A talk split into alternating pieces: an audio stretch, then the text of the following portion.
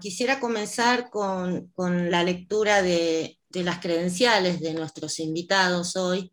Voy a empezar por, por Miguel Ángel Gurrola. Y les cuento que Miguel Ángel Gurrola es un emprendedor internacional, tiene mucha experiencia en capacidades de alineación estratégica, cambio organizacional, desarrollo de liderazgo. En 2014 fundó el Centro de Inteligencia Estratégica Conscious Performance GmbH en Königstein in Taunus, Alemania. También lo fui aprendiendo. Bueno, esta empresa tiene una trayectoria de construcción y co-creación de soluciones de negocios. Además es maestro en desarrollo organizacional y por supuesto también tiene una maestría en marketing y gestión comercial de la Universidad Internacional de Valencia, España. Estas son las credenciales de Miguel Ángel Urrola. Ahora voy a presentar a Eduardo Valencia, que nos visita desde España. Nos visita, digo yo, porque ya tomo siempre este espacio como, como si fuera algo tan, tan tangible, ¿no? Él es People Analytics Manager y Data Analytics Manager, tiene más de 20 años de experiencia en analítica, consultoría, es también conferencista y escritor. Tiene, es autor de tres libros. Además, se dice veterano en Internet porque desde 1995 lideró equipos y empresas que han desarrollado y distribuido muchos proyectos de TIC exitosos, incluyendo un gran número de proyectos basados en datos. Tiene un excelente conocimiento y experiencia, esto me encanta, en el desarrollo de, algoritmos de aprendizaje automático, que tiene, bueno, mucha relación con la, con la inteligencia artificial, por supuesto. Y nuestro tercer expositor es Jorge Acosta, que nos está visitando desde Perú. Él es un eh, behavioral designer por el Instituto de Economía y Comportamiento de México y Kanban Management Professional KPM 1 y 2 por la Kanban University. Además es psicólogo, tiene un diplomado en coaching organizacional y tiene experiencia de nueve, años perdón, en recursos humanos desarrollando eh, proyectos de transformación cultural, gestión de talento, experiencia de empleado, agilidad en recursos humanos también, bienestar laboral y, bueno, tecnología, por supuesto, logística, consultoría y todo ese tipo de servicios con los cuales su aportación en el día de hoy a esta charla que queremos eh, impulsar va a ser muy, muy prometedora, por supuesto. Bueno, Vamos a, comenzar nuestro panel de hoy. Yo estoy aquí abriendo el chat porque, bueno, por supuesto hay gente que va a escribir algunas preguntas.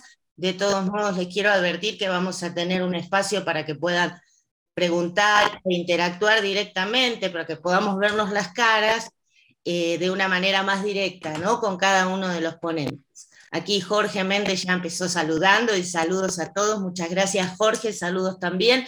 Y nos preparamos el cafecito, té, mate, jugo, lo que gusten para poder ponernos cómodos y comenzar.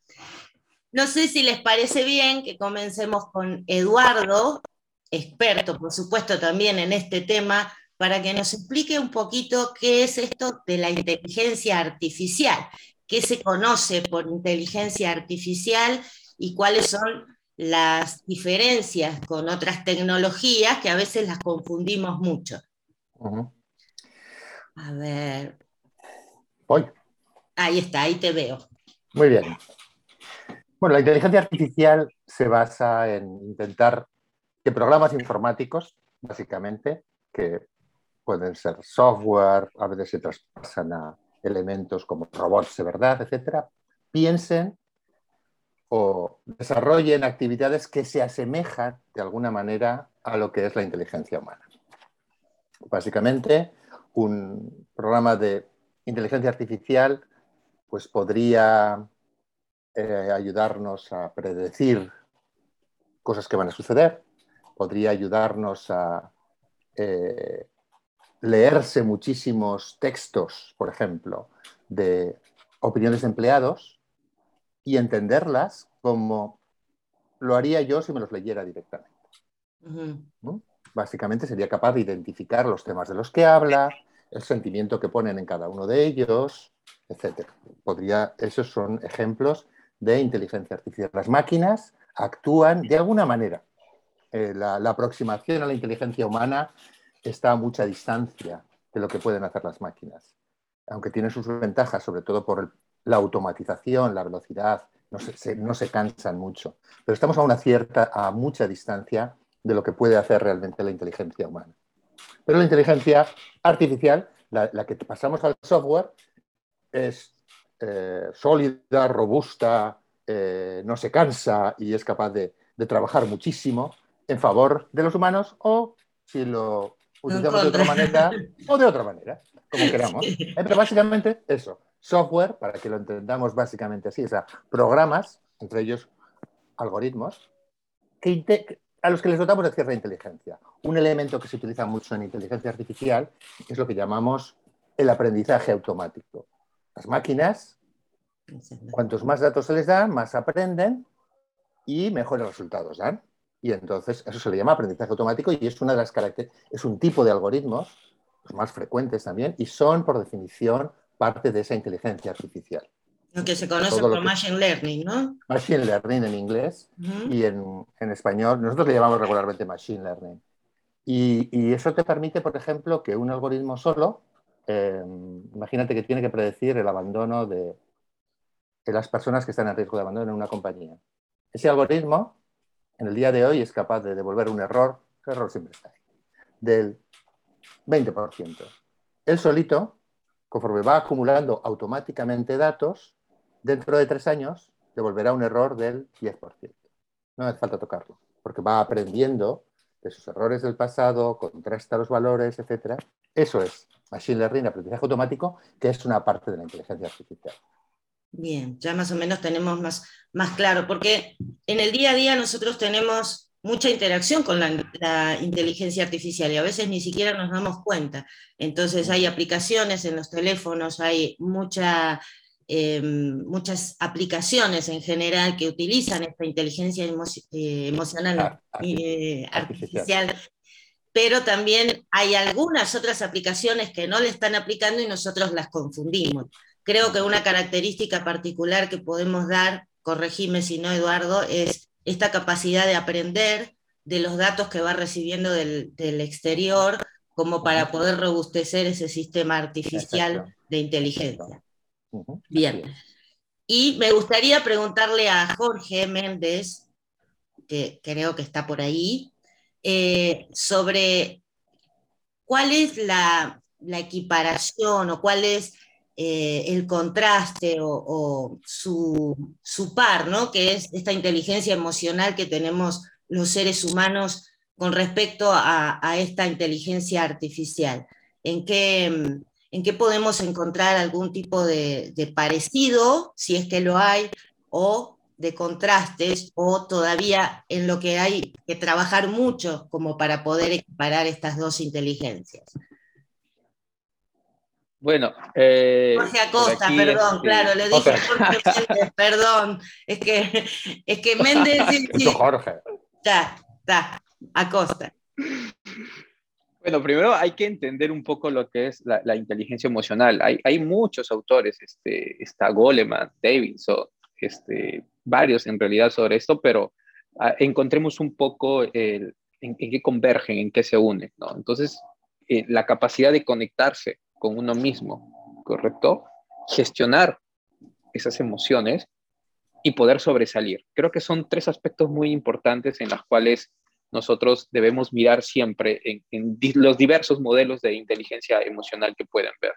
La parte emocional, eh, evolutivamente, hemos ido trabajando, lo hemos ido, digamos, adquiriéndola, porque esta parte del apego, desde un punto de vista para entender las emociones, cómo han ido dando, desde un punto de vista evolucionista, hemos ido trabajando porque también nos ayudan a nosotros a poder tener un, a coexistir, a desarrollarnos o a seguir evolucionando dentro de este mundo. Cuando hablamos de tecnología, no solamente hablamos de tecnología en inteligencia artificial, ojo, ¿ah? tenemos que hablar de tecnología a través de lo largo de la historia, en distintas épocas, ¿correcto? Cuando hablamos, cuando fueron nómadas, cuando fueron agricultores, cuando estuvieron netamente en la parte industrial, y ahora que estamos, como le llamamos ahora, la parte digital. El uso de la tecnología, cuando convergen con las emociones, ha ido dando una mixtura, ha ido evolucionando. Generalmente, si hablábamos en tiempos netamente antiguos, podemos decir que nuestra parte de impulso, nuestras emociones muy fuertes quizás no eran tan reguladas. Sin embargo, el contexto ya nos ha ido ayudando a poder modelar nuestras emociones, porque estamos hablando que somos un proceso de evolución. Si nosotros, eh, un científico muy importante, no recuerdo qué universidad, Pinker, si más no recuerdo, hablaba de que hace cientos de años vivíamos en una sociedad muy violenta, ¿correcto? A diferencia que actualmente todavía los niveles o los temas de guerras en el mundo han ido bajando. ¿Y qué tiene que ver con esto? Definitivamente nos hemos ido evolucionando para poder regular nuestras emociones. Y ahora, con la tecnología, yo creo que e, es, es, es muy importante eh, revisar y, cruzar esta información en cómo eh, la inteligencia emocional va a interactuar. Definitivamente eh, la lógica que pueden tener y la capacidad de toma de decisiones en los datos es fundamental. Eh, nosotros como seres humanos tenemos sesgos. ¿no? La neurociencia nos dice que nosotros primero somos emocionales y luego somos lógicos. Entonces, cuando ya empezamos a trabajar la toma de decisiones, tenemos un factor emocional ahí. ¿Correcto? Y ya desde ahí viene por sí el sesgo. Entonces, definitivamente, creo que la integración de, tanto la parte emocional como seres humanos y la parte de la tecnología, la, parte de inteligencia artificial, nos va a ayudar a conjugarnos, a trabajar en equipo. Nosotros estamos creyendo que van a, vamos a tener nuestros avatars al costado para la toma de decisiones, donde se van a asesorar, van a aprender, vamos a tener que conectar. Y no lo digo, esto no, no es nada sacado de, un libro de ciencia ficción, vamos a conectarnos y vamos a poder interactuar. Y eso es quizás eh, la, diferencia eh, que, vamos, la diferencia que vamos a tener, ¿no? Ese, ese no sé qué que nos hace humanos, ¿no? Que evolutivamente hemos ido trabajando, es, esa sazón, eh, como que dirían acá en Perú, el secretito, lo que nos va a diferenciar de, de, la unión con la, con la inteligencia artificial, ¿no? Por ahí. Bien, bien, muy claro y, te agradezco mucho, Jorge Acosta. Ahora, me gustaría preguntarle a, Miguel Ángel Pérez, no, Gurrola, eh, por favor, sí, porque si hay algo que convergen, que ahí me, diste la palabra que yo estaba buscando hace un rato, decía cómo combinan. Em, yo, quisiera preguntarle a Miguel Ángel si hay de alguna manera la inteligencia artificial logra cuestionarnos a nosotros en nuestra parte de emocional, ¿no? Nuestra parte de inteligencia emocional. Si hay algún cuestionamiento, si hay alguna, algún apoyo eh, que nos dé adicionalmente a toda esta preparación que nos pudo haber conducido Goleman y todos los autores que se dedicaron a esto. Sí, claro. Muy, muy claras las, las definiciones que nos han dado Eduardo y Jorge. Eh, yo lo que diría, en la vida diaria, en el ámbito organizacional en donde, en donde lo veo, digo, nada menos vengo esta semana de un proyecto enorme de transformación cultural para una compañía pequeña europea con un nivel de ventas de 3 mil millones de euros al año, 3 billones con B, eh, que bueno, se le considera pequeña eh, por la industria en la que está, ¿no? que es la industria farmacéutica, pero ellos están haciendo una estrategia de crecimiento basada en la inteligencia artificial y cómo la medicina del futuro, hay unas cosas que uno aprende y uno se alucina, ¿no? Yo creo que muchas cosas que hoy hacen los médicos eh, muy pronto no van a ser tan necesarios en esas en esas cuestiones. Hoy hay máquinas en la inteligencia artificial, lo que aprendí esta semana, que pueden ya hacer operaciones a las personas con mayor precisión que, que un médico. Ya hay en estos análisis clínicos que se hacen tratamientos en donde las máquinas van llevando el liderazgo con menos margen de error de poder, eh, de poder generarle un problema por un error humano en una cirugía a una persona. Esto es, es alucinante, está pasando, eh, pero ¿en dónde converge? En esta inteligencia artificial está irrumpiendo, ya irrumpió en las organizaciones. Y las personas, la primera pregunta que se hacen, ¿qué va a pasar con mi empleo?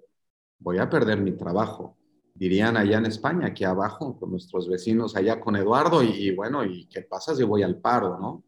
Y entonces uno dice, wow, ¿qué es lo que va a pasar conmigo? Hay por ahí un análisis antroposófico maravilloso del español Perlas, que me encanta cómo va hablando del último reto de la humanidad en poder armonizar la inteligencia artificial y la inteligencia humana.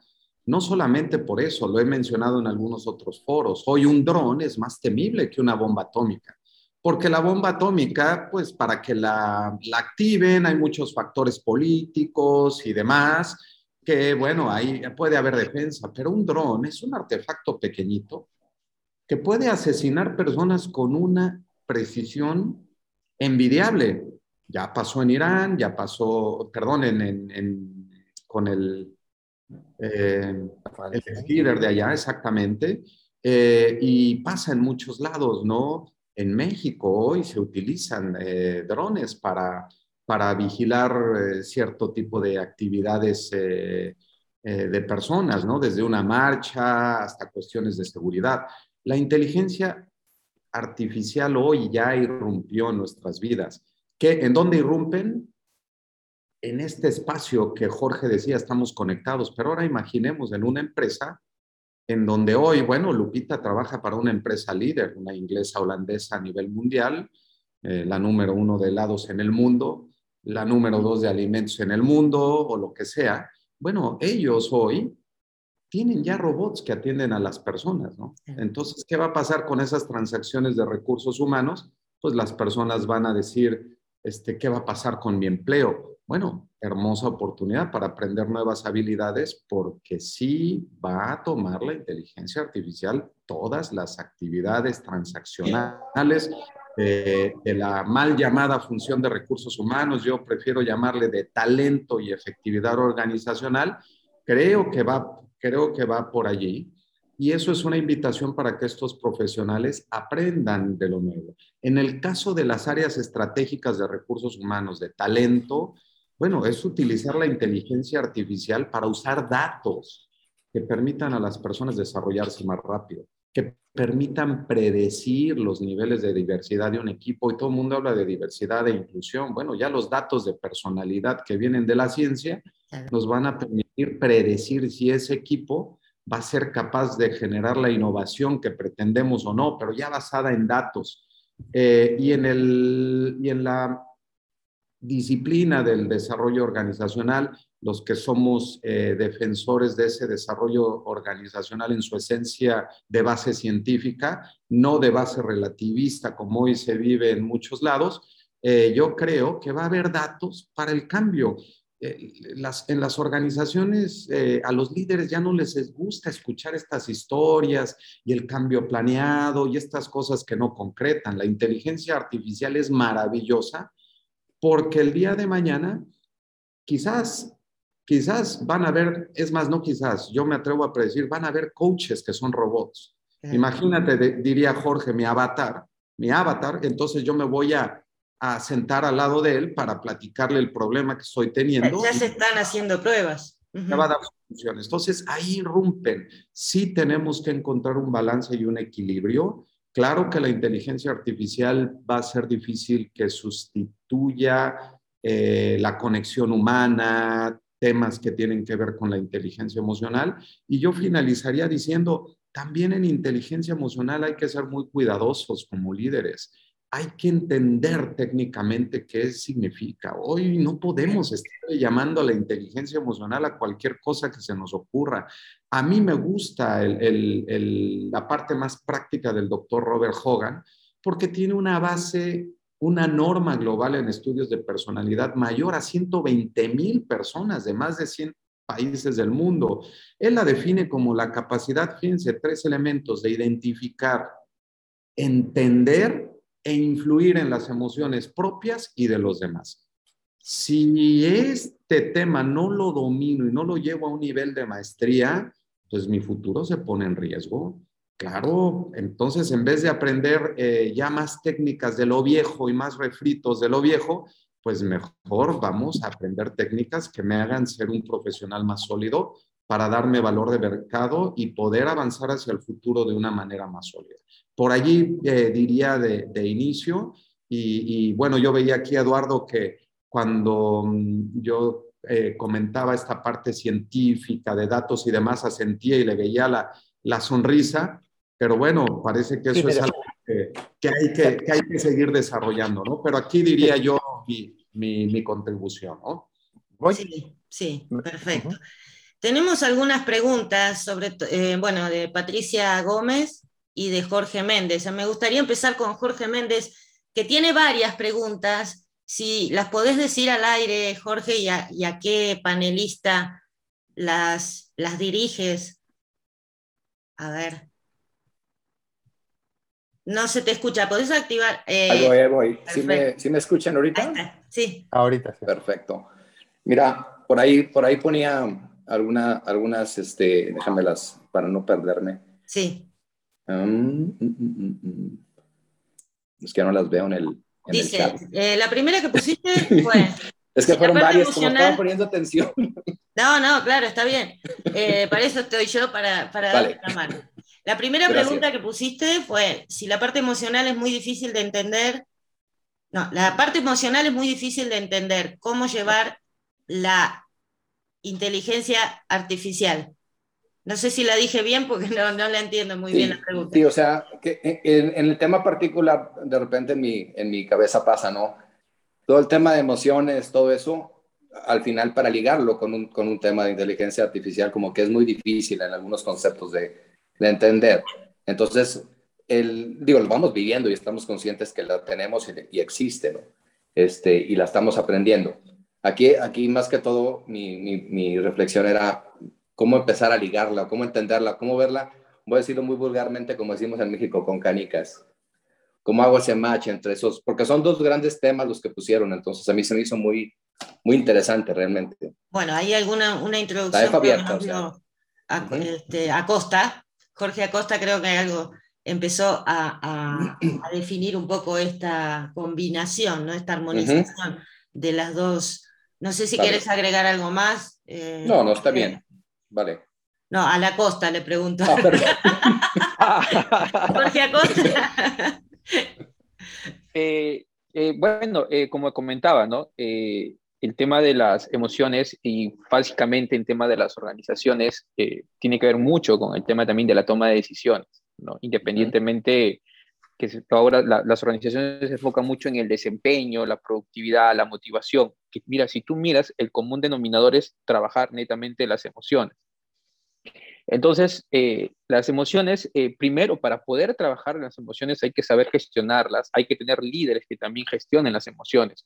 Y los pasos que a como seres humanos y actualmente qué tipos de tecnologías existen para trabajar las emociones, hablamos de las ciencias del comportamiento, de la psicología. Tenemos a grandes personas que nos ayudan a poder o nos dan herramientas, ojo, pero no esas típicas herramientas o libros de autoayuda que sin evidencia científica empiezan a hablar que hay por un montón y a mucha gente confunden en realidad. Hay que tener bastante cuidado. Segundo, ¿cómo esta parte de la inteligencia emocional va a entrar y conectar. Yo creo que estas dos tecnologías van a converger, se van a entrelazar para poder ayudar. Imagínate que tengas un terapeuta o un asesor de gestión de emociones entrenado con un bagaje de información científica y que te dé o te oriente para que puedas autogestionarte, que es la segunda parte del concepto de inteligencia emocional. ¿Cómo gestiono o cómo autogestiono mis emociones?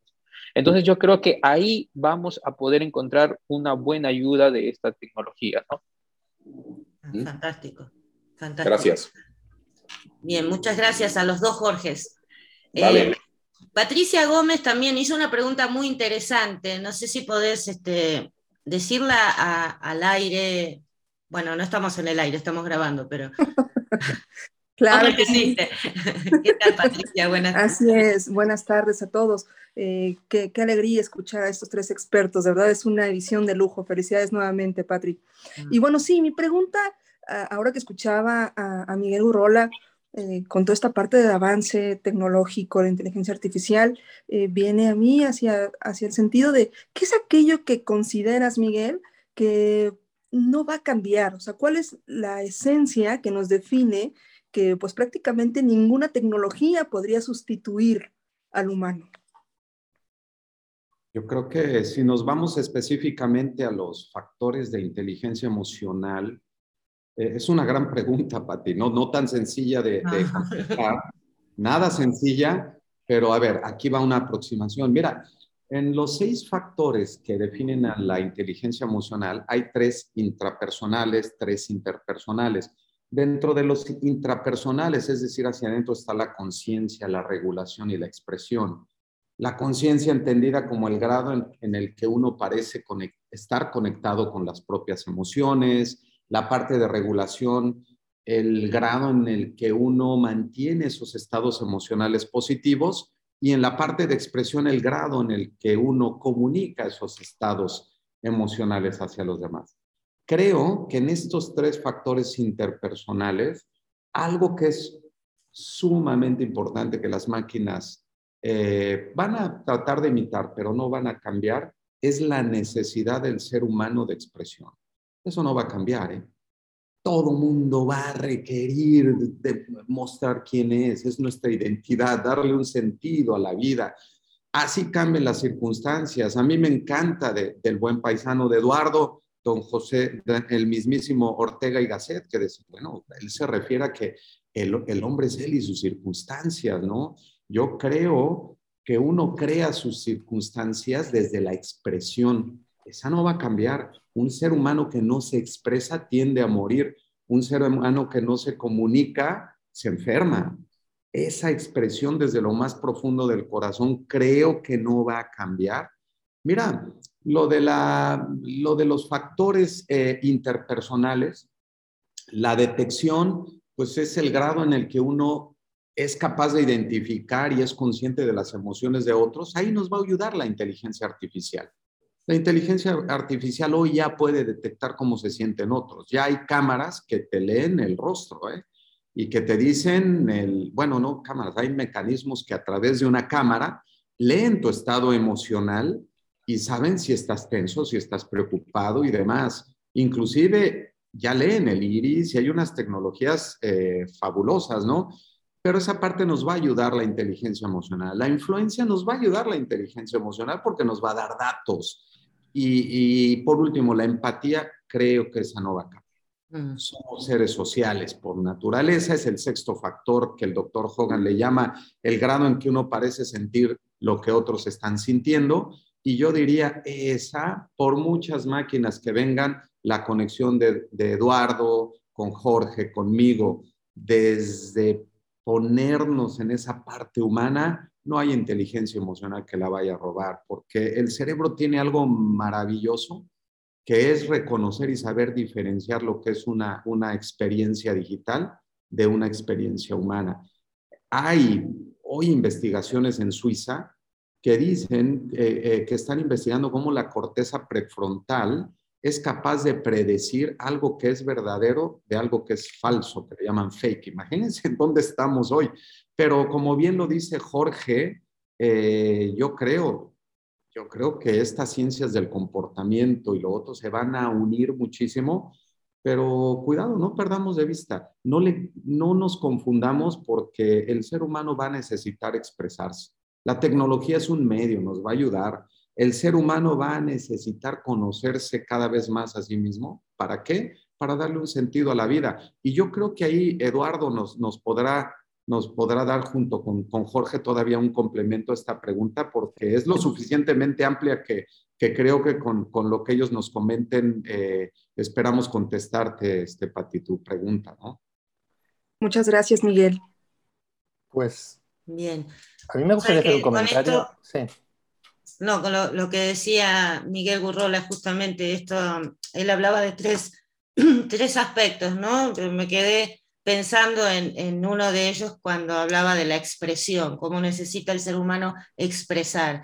Y una de las formas de, de, validar esto que acaba de decir Miguel son las artes mismas, ¿no? La pintura, la música, esa necesidad que tiene el ser humano de expresar cosas que lleva adentro y que quizás el lenguaje no alcance, como decía Jorge Acosta al principio, no alcance para expresar esas emociones que llevamos dentro. Y esto me, parece fascinante y muy interesante. No sé qué, quería, quién era que estaba hablando recién, perdón. Sí. A ver. Em, ah, un, comentario, yo quería dar un paso atrás, no adelante, porque la conversación que estamos teniendo, que es muy interesante, quiero volver atrás. y quiero volver a, decir que lo que estamos hablando aquí realmente tiene una conexión solo directa con la realidad de los recursos humanos hoy día. Em, para mí los recursos humanos, la llámale gestión del talento, llámale como quieran, se encuentra en un estado, eh, el estado del arte, digamos, de, aplicación de cualquier inteligencia artificial, etcétera, es, como para mirar al futuro. El problema que tienen los recursos humanos, sé que no es el tema de, esta, de, este, de este panel, es que realmente la ciencia eh, ha pasado de largo y que todo lo que se hace en las áreas regulares de trabajo, yo a veces digo que funciona, que los, los recursos humanos funcionan de forma medieval. Básicamente, eso se ha tomado de una eh, es una paráfrasis de, una película que es para nosotros una referencia en lo que nosotros llamamos People Analytics, que es la de Moneyball. En Moneyball se dice, en los equipos de béisbol eh, se piensa de forma medieval. Y es que el problema de los recursos humanos no es si aplican o no inteligencia artificial a la gestión de las emociones, que son importantes, sino básicamente si de una vez por todas van a empezar a utilizar las evidencias para avanzar con paso firme en la mejora de las organizaciones. Si la ciencia va a tocar superficialmente, aunque sea, los procesos que se están haciendo para contratación, desarrollo del talento, eh, gestión de las emociones, cualquier cosa. Porque esto es una carencia básica. Estamos hablando de inteligencia artificial y las posibilidades que tienen eh, el software, las máquinas, etcétera, de emular algunos de los procesos que el cerebro humano hace. Probablemente podría llegar más lejos de lo que imaginamos ahora, pero eh, yo tengo claro que estamos a muchísima distancia. Pero eso no significa que no avance en esa dirección. El problema realmente de los recursos humanos es ya no la inteligencia, sí o no inteligencia artificial, sino directamente que es una parte de la organización que a diferencia de marketing, logística, etcétera, no está tocado por la racionalidad. Eh, Jorge ha mencionado a Pinker, que es un actor con el que me gusta muchísimo porque todo lo que escribe, él hablaba de la evolución de la violencia, pero el último libro que ha escrito es Rationality, o sea, racionalidad. Y bueno, discute algunos de los eh, principios de Kahneman sobre bueno, la imposibilidad de, los sesgos humanos, etc. Y dice que tenemos probablemente más recursos para ser racionales que, que, lo que nos han dicho.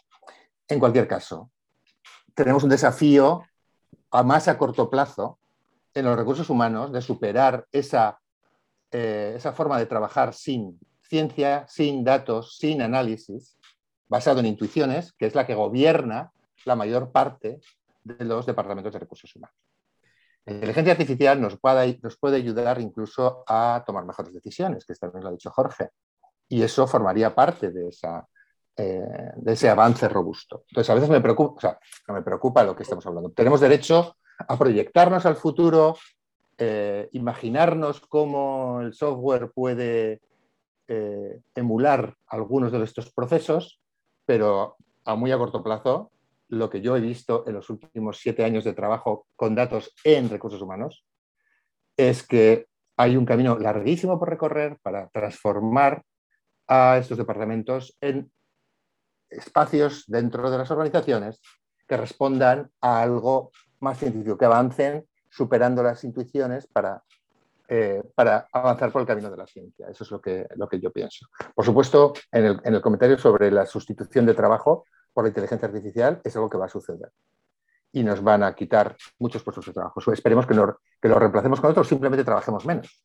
Cualquiera de esas dos soluciones sucederá, pero es evidente, pero incluso de programadores. Es decir, la inteligencia artificial puede automatizar. Está en proceso de automatización. La automatización básicamente va a restar horas de trabajo a los humanos en cosas más aburridas. Incluso la programación puede ser aburrida. Y cosas que se pueden hacer automatizar, ¿por qué no las vamos a automatizar? Y, reservarnos para los espacios de creatividad donde hay muchísimo valor para, para agregar todo lo que sea automatizable, automaticémoslo. Si, la gente, si, si, las personas que están en su puesto de trabajo tienen que trabajar menos, que lo hagan, pero que vayan allí donde agregan valor. Y los humanos seguimos agregando una cantidad de valor enorme, básicamente por medio de la creatividad, de combinar cosas inesperadas. Las máquinas son más torpes en esto, automatizan, ¿eh? toman reglas y las aplican constantemente, etcétera, y nos quitan un montón de trabajo de ese que aporta menos valor ahí me gustaría, ahí me gustaría preguntarte algo, bueno, siguiendo con esto de que vamos un poquito más atrás, ¿no? Porque creo que es importante también mostrar esta gran diferencia que tiene, si me equivoco me corregís con toda confianza, en cuanto a cómo piensan, por decirlo de alguna manera, la inteligencia artificial de la inteligencia eh, humana. Tengo entendido de que la inteligencia eh, artificial va generándose a través de patrones y hay una gran diferencia en cómo piensa o cómo, cómo evoluciona el pensamiento, cómo forma las ideas el ser humano. ¿Nos podrías hablar un poquito de esto? Yo podría hablar de una parte, de la parte de cómo se forma el, en el ser humano. Yo no lo conozco tanto. No, bueno, claro. yo conozco la parte de, de, las máquinas, cómo piensan o cómo se desarrollan cuando hacemos algoritmos para, para que respondan a algo que parece inteligente. Se aproxima que, sobre todo, hay que entender que el estado actual de la inteligencia artificial es el que se llama estrecho. Básicamente resuelve tareas eh, muy concretas. Eso se llama Narrow Artificial Intelligence, o sea, la estrecha, y una ancha. Es como el sueño de que una eh, inteligencia puede responder como los humanos a cualquier cosa. Puedo recordar cosas, puedo crear cosas, puedo tal. Eso no es el estado de la cuestión. Estamos en un estado en el que la inteligencia artificial resuelve problemas muy concretos puede leer textos y decir eh, de qué están hablando, seleccionar los temas, etc. Puede leer datos y predecir mejor que los humanos, mejor que, los expertos, cuál va a ser un buen candidato. Lo, hace y sistemáticamente obtiene mejores resultados porque los humanos somos muy ruidosos. Y un día nos levantamos con, de un humor y otro día somos otra cosa. Hay que entender también, esas cosas forman parte de los defectos humanos. Y sistemáticamente los algoritmos toman mejores decisiones, lo siento, ese es mi punto de vista, que los expertos.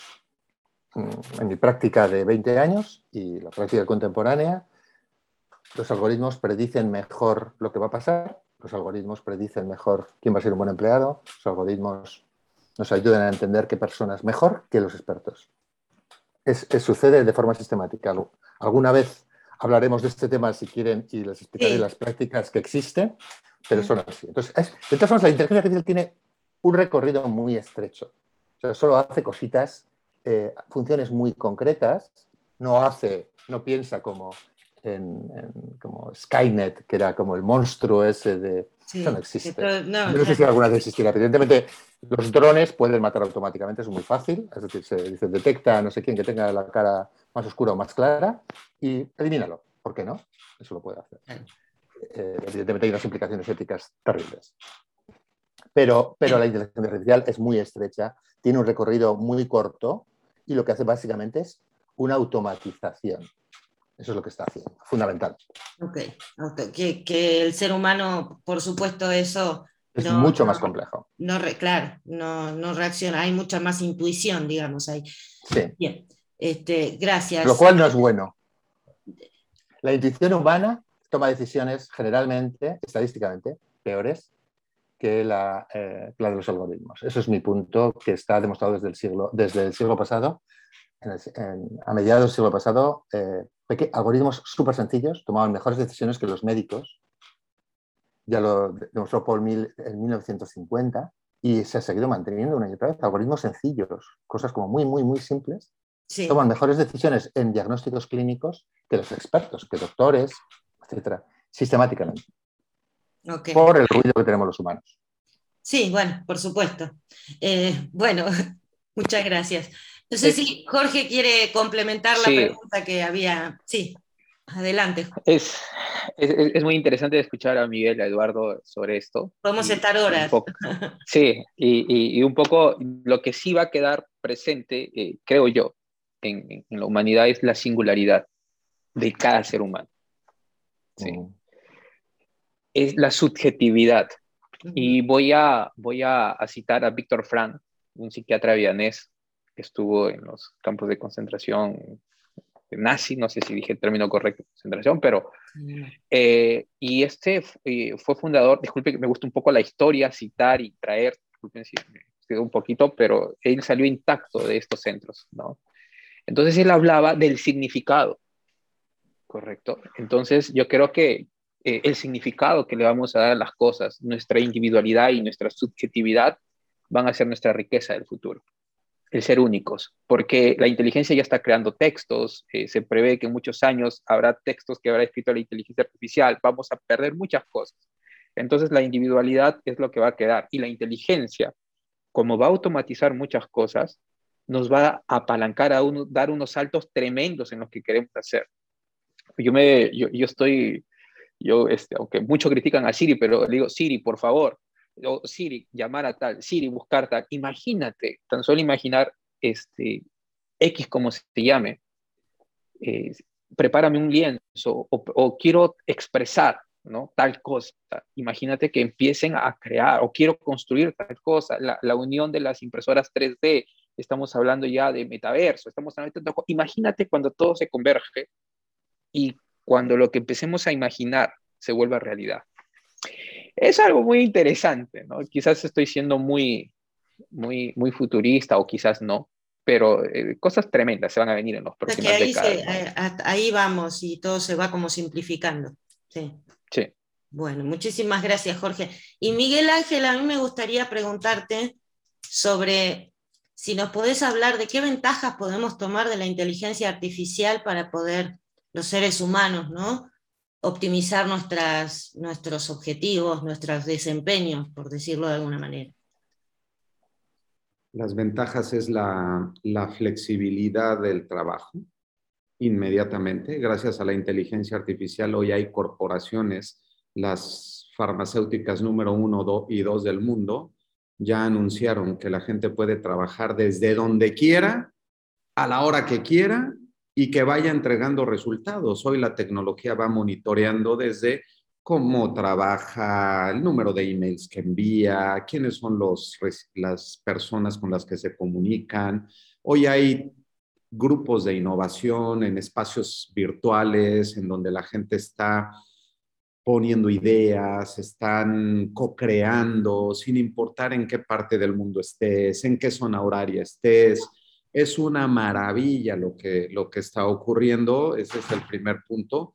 Eh, da flexibilidad, sí. Segundo tema, eh, permite al ser humano enfocarse en actividades más estratégicas y cosas que le dan sentido a la vida no solamente de ellos como personas, sino a los equipos y a las sociedades. Es trascendencia. Digo, yo no, no quiero ser crítico a veces del enfoque que se tiene en, Latinoamérica, pero a veces estamos más preocupados por un perfil de un deoísta, de estos que hacen el cambio organizacional y cuál es, bueno, pues si quieren nos vamos 50 años más atrás y seguimos en la prehistoria, ¿no? Estamos más, está más preocupada la gente por eso que en entender cuáles son las implicaciones de la llegada de esa tecnología en la vida de las personas.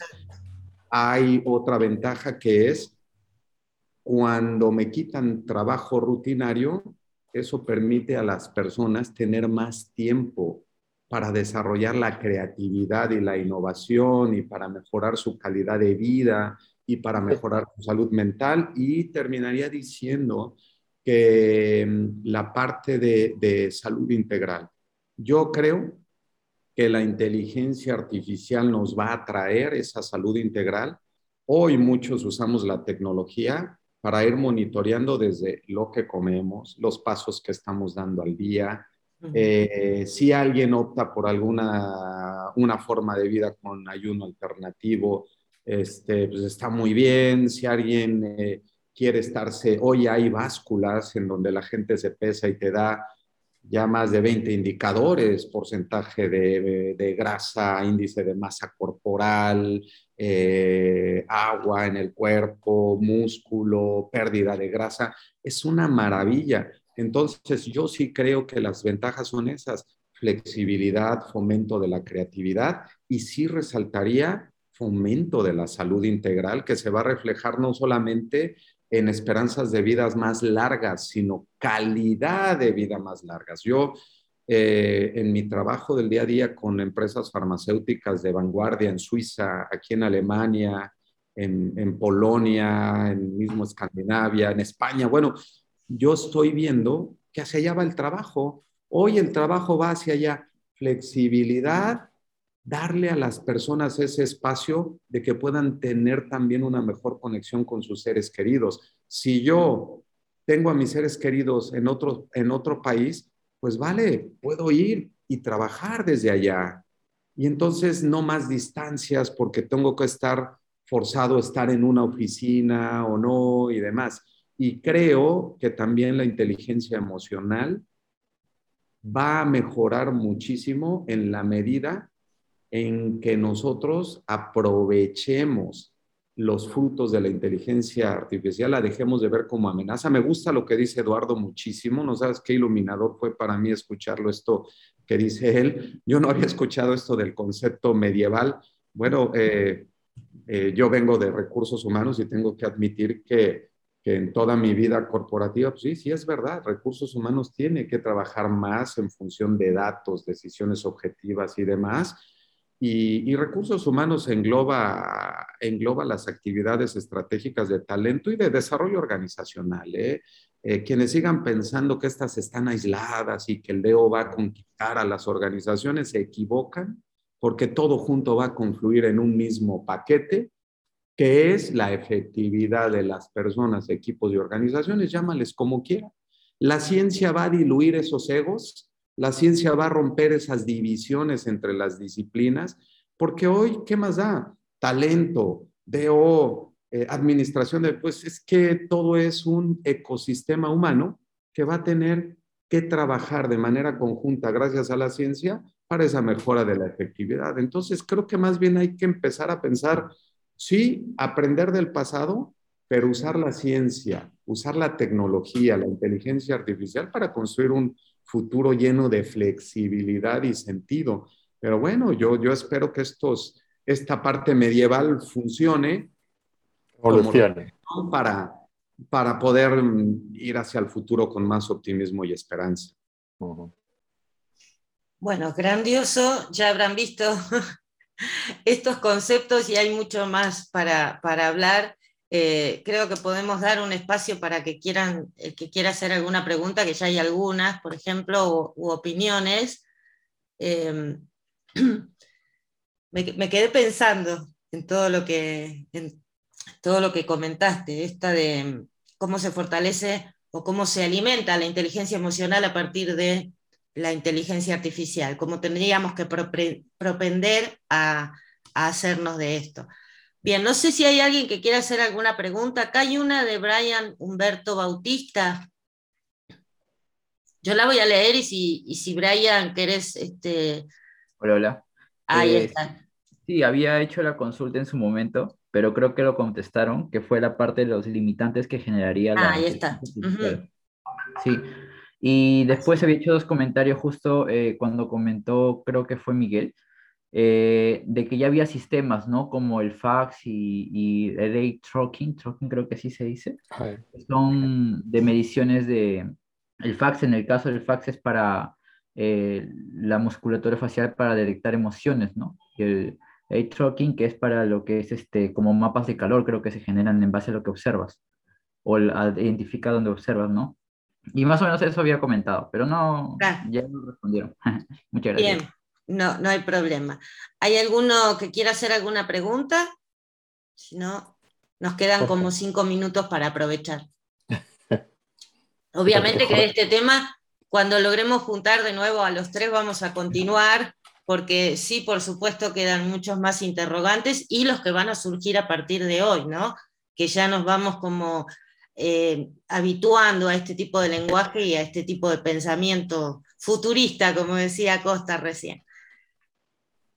Jorge tiene una pregunta por allí. A ver, sí. Gracias, Miguel. Este, no, la verdad me, me, me encantado las, las reflexiones ahorita, la verdad muy, muy buenas. Este, veo ahorita, y, lo comentaba Eduardo, y me, me, llamó mucho la atención y me cayó el 20, como decimos por acá.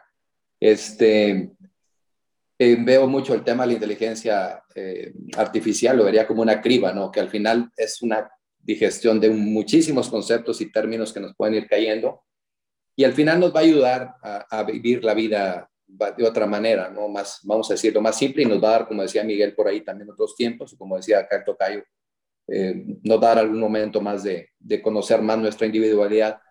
Y como reflexión, ahorita me pasó muy rápido el, el tema, ¿no? De, de pues lo simple, simple y sencillamente no, no, no, lo, no lo había visto y lo, lo, tengo que admitir, o sea, el tema simple y sencillamente del reloj, o sea, del, del celular. O sea, a mí en particular, ahorita dije, mira, cómo me ha ayudado, ¿no? A no bajarle y a seguir haciendo y a, y a seguir cuidándome, y a seguir haciendo ejercicio, etcétera. Y todas esas mediciones que a lo mejor no está consciente uno porque las está viendo, pero las ve como algo que no tiene la conciencia de, de, cómo se elaboró, cómo se generó. Esa sería la reflexión y agradezco, la verdad, a los dos los tres participantes, perdón, muy buenas reflexiones y buenas para pensar, ¿vale? Muchas gracias, Jorge. Muchas a ustedes. Sí, me gustaría que cada uno de ustedes, si bien este es un tema que va a continuar, como había dicho recién. Hay otra mano por allí este, de Patti Gómez. A ver, ah, no lo, no lo llegué a ver, perdón. Muchas gracias. Eh, Ahí está. Si bien es cierto, hoy eh, muchas de las organizaciones están trabajando en esta transformación, específicamente en recursos humanos. ¿Qué le recomendarían desde esas tres aristas que han eh, expuesto durante este, esta, esta charla? ¿qué, ¿Qué nos recomendarían como recursos humanos? ¿Dónde tendríamos que poner énfasis o en dónde tendríamos que trabajar más fuerte para poder lograr ese equilibrio entre la tecnología y la parte humana? Venga, Eduardo. Ay, sí, pero no, no quiero entrar mucho ahí. Eh, necesitamos un poquito más de ciencia y un poquito más de evidencia, un poquito más de datos en las organizaciones, específicamente en el área de recursos humanos. Tenemos que ser, tener, desarrollar, devolver el espíritu crítico a nuestro mundo, en el mundo de recursos humanos, y preguntarnos si todas esas afirmaciones que hacemos, todas esas propuestas que hacemos tienen alguna validez desde el punto de vista de ciencia, si lo hemos medido de verdad, si nos tenemos que preguntarnos si realmente es así, etc. Necesitamos más espíritu crítico. Y ese espíritu crítico que nos, va, nos lleva a hacer preguntas, que es el mecanismo básico de la ciencia, es el que tenemos que devolver con fuerza a los recursos humanos y preguntarnos, ¿realmente esto funciona? ¿O simplemente porque lo he leído por ahí o porque parece que suena bien? Y eso nos va a llevar a saltar desde la eh, toma de decisiones basadas en intuiciones a algo más robusto. Creo que, básicamente yo diría que espíritu crítico. Preguntémonos si eso tiene sentido o no y dudemos de las cosas. Cuando aplicamos esa mentalidad, que es la que está detrás del avance científico, el avance de los humanos, realmente vamos a avanzar en esa dirección. Y esa dirección nos va a llevar a, por cierto, para mí también ha sido muy revelador, la conexión entre inteligencia artificial y, el, y, la mejora no solo de salud, sino también de tiempo, de creatividad, etcétera, que nos va a traer a todos los humanos. A mí me ha parecido como iluminador también. Hoy, en el día de hoy, las cosas que ha ido diciendo Miguel Ángel me ha parecido muy interesantes. Entonces, espíritu crítico es lo que necesitamos preguntarnos, ¿realmente es así? ¿O podría ser de otra manera? ¿Lo hemos medido?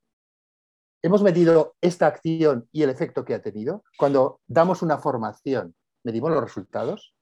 ¿O, nos abandonamos al, eso es imponderable, eso no podemos, eso es inconmensurable, no lo podemos medir, etcétera, y renunciamos a eso porque somos personas. Entonces, espíritu crítico es lo que necesitan las, las organizaciones desde mi punto de vista. Bien, contundente, ¿eh? La verdad, muchísimas gracias Eduardo por esto, porque la verdad que a mí me coincido completamente con vos también. Hay una pregunta, alguien levantó la mano que es em, Jorge Méndez. A ver. No es pregunta, es más que todo construir sobre lo que decía ahorita Eduardo. Creo que fue un muy buen defrost el tema de, el del tema medieval. ¿eh? O sea, si me pongo a reflexionarlo, te lo digo, yo toda la vida he estado en recursos humanos, no lo había visto igual como lo mencionaba también por ahí con Miguel, este, pero realmente es una manera de, de ver el cubo de otra, darle girar el, el, cubito y ver las cosas de otra manera. Gracias.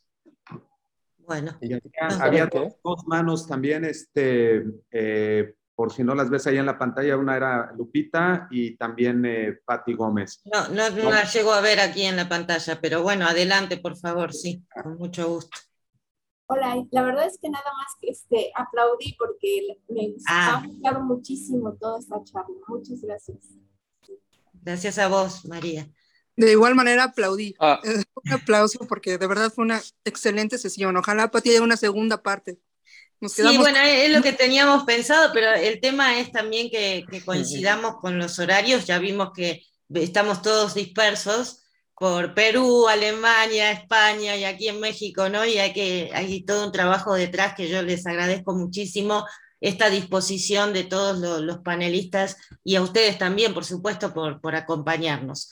Eh, ¿Quieren cerrar? O sea, no, yo me quedaría, no tengo ningún problema, me encanta, además es un tema que, que, yo, yo tengo mi primera formación antes de, del derecho fue en ingeniería en computación.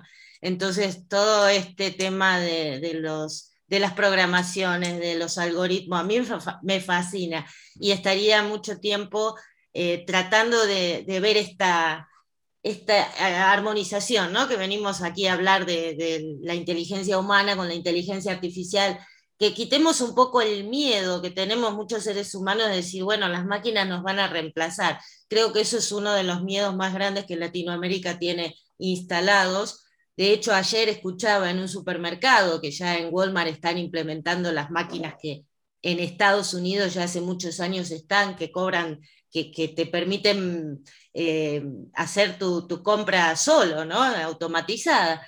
Y, muchos este, decían, bueno, ya el, empleado de la caja ya va a desaparecer, ¿de qué va a trabajar esta persona? Sí, claro, son todos interrogantes que nos planteamos y muy bien dicho por Miguel Ángel, que ahí empezar a, a ser más creativos y ver en qué cosas podemos ocuparnos en lugar de ocuparnos de estas cosas. Bueno, esta es una opinión mía y una reflexión mía, pero me gustaría que, dijeran este, sus últimas palabras en el día de hoy, porque suena medio feo, eh, sus últimas reflexiones en esta sesión de hoy, como para cerrar esta, esta charla que tuvimos de café. Si me permites, Patricia, eh, yo solamente para poder cerrar. Eh, la tecnología, desde mi punto de vista, y recojo unas palabras que fueron muy, muy, muy poderosas para mí Miguel, no es el fin. ¿Correcto? Tenemos que repensar.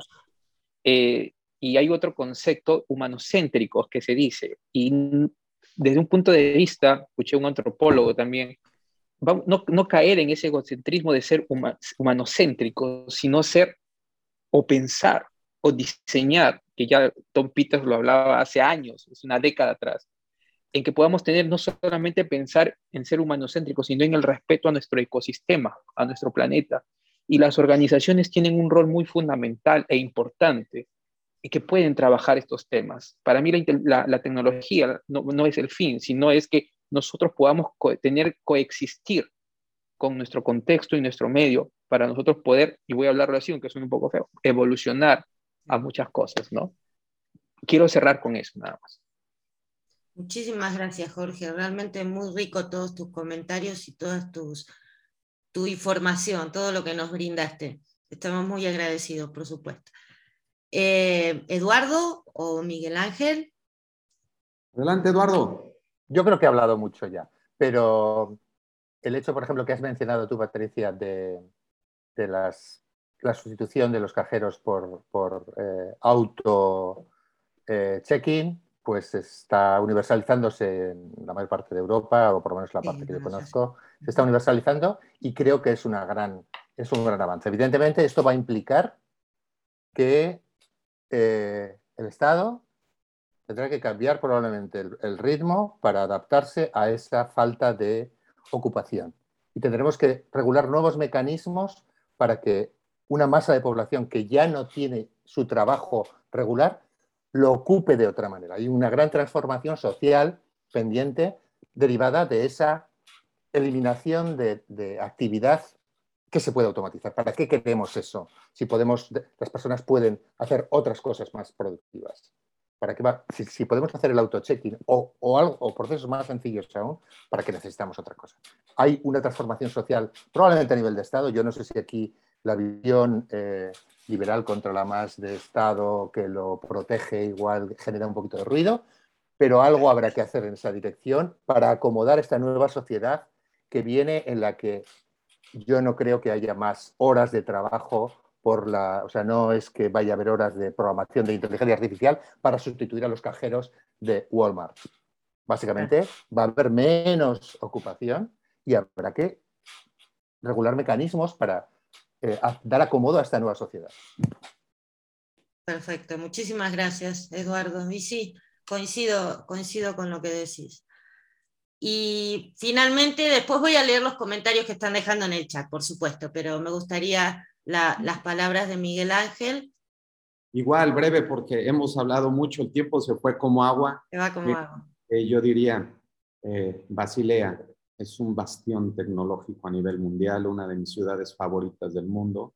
Hace poco quería, bueno, voy a comprar algo para para cenar, pero dije, no, mejor algo ligero en el supermercado y voy, y efectivamente no había cajeros. Y entonces, ¿cómo es esto? Bueno, tú tomas, tú escaneas todo, metes toda tu bolsa, tú pagas con tu tarjeta, te vas y dices, no lo puedo creer, ¿no?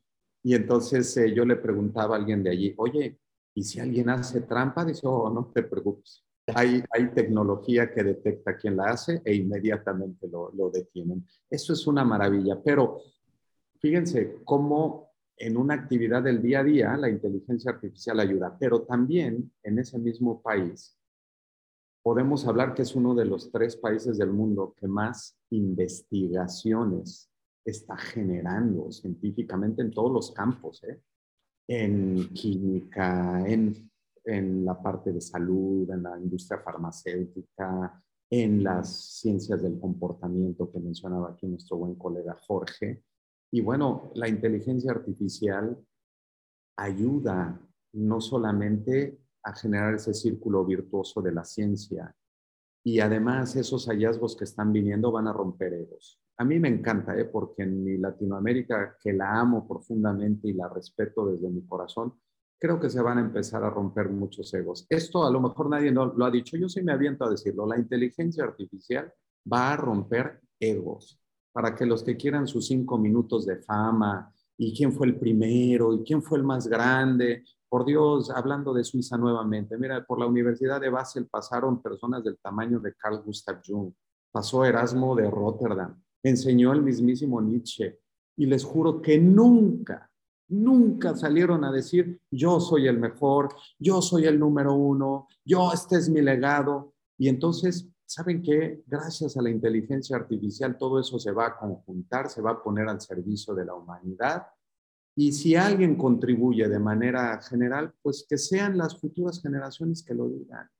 No uno, mientras más gritamos, bueno, no nos olvidemos que esas son subjetividades o puntos de vista parciales. La tecnología y la inteligencia artificial traerá grandes avances, grandes cosas. ¿Qué importa de dónde vengan? ya la historia dará crédito a quien se lo merezca, pero ojalá que aprovechemos esa tecnología para ir de manera más creativa e, e, innovadora hacia el futuro y dejar los egos. Pero yo sí hago esta hipótesis y a lo mejor, Eduardo, en otro programa hablaremos de esto, pero si la inteligencia artificial contribuye a muchas cosas, una de ellas a romper el ego y la orientación narcisista de aquellos especialistas de yo lo sé todo y soy el más grande y mi legado, por el amor de Dios, la, tecnología va a dejar legados más rápido que nosotros. Y entonces más vale que nos enfoquemos en lo importante que es conectar con las personas, respetarlas desde la sencillez, desde la humildad, desde el respeto, desde la inclusión. Y lo demás, pues que venga. Pero, pero gracias a esa tecnología nos vamos a salir de muchas de esas discusiones porque ya ni va a ser necesario. Y esta parte de división de disciplinas, funciones, se van a integrar sistémicamente, como lo comenté, y ya qué importa de dónde vengan, lo importante es el bienestar de las personas, la felicidad y la trascendencia. Yo con eso terminaría. Bueno, broche de oro con esta, con esta conclusión tuya, Miguel. Eh, muchísimas gracias. Y voy a leer algunos de los comentarios antes de hacer la despedida de hoy. Jorge Méndez dice, bueno, inteligencia artificial nos facilita la vida y aprendes cada día. Y hay que aprender de todos estos conceptos.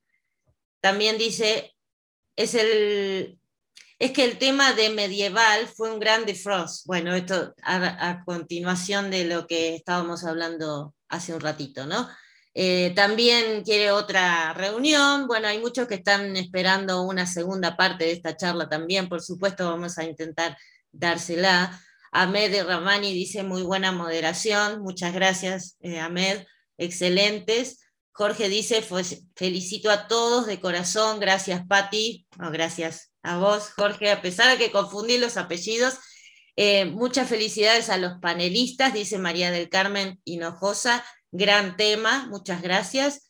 Soy la Laredo, dice excelente participación de todos, esperemos pronto haya una segunda parte, saludos, muchísimas gracias Zoila.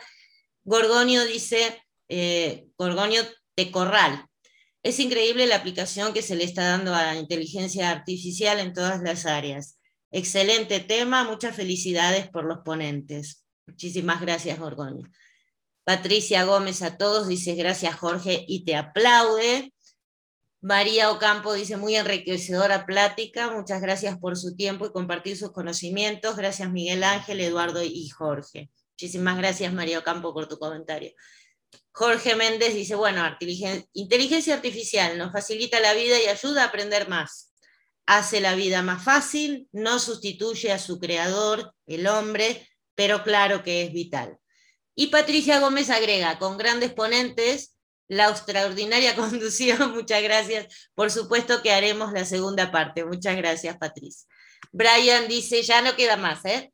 Muchas gracias eh, con todos y grandes ponentes, Brian Bautista y Angie Villar Malón dice, muchas gracias por la información, excelente conversatorio. Bien, creo que vale la pena también eh, mencionar estos, estos comentarios alentadores, ¿no? Esto, esta retro que nos dan de que, bueno, es un tema que interesa, que vale la pena organizar una segunda parte, que nos deja sin duda pensando mucho y cuestionándonos cosas que todos los días usamos, pero no estamos ahí pensando, ah, esto que me está sugiriendo esta aplicación es inteligencia artificial. No tenerle miedo, como decía hace un rato, pero sí tratar de ver qué cosas nos puede ayudar a tener una vida mejor, más saludable, como decía Miguel Ángel, eh, más exacta, como decía Eduardo, y conectarla con la parte emocional, como decía Jorge. Eh, creo que, bueno, podemos decir ya que, nos podemos ir a desayunar con la familia, a seguir reflexionando sobre estos temas y no se olviden que va a haber otros sábados también con estos desayunos tan enriquecedores, ¿no? Más allá de la media luna o de, o de la chapata que podamos tener cerca, el comer estos conocimientos también nos alimenta y mucho. Así que bueno, muchísimas gracias a todos. Por mi parte, no sé si alguien quiere decir algo más, pero por mi parte, muchísimas gracias y saludos a todos y que tengan un bonito sábado. Excelente fin de semana. Nos vemos, nos vemos Miguel, nos vemos Eduardo, muchas gracias Patricia. Eduardo, un placer.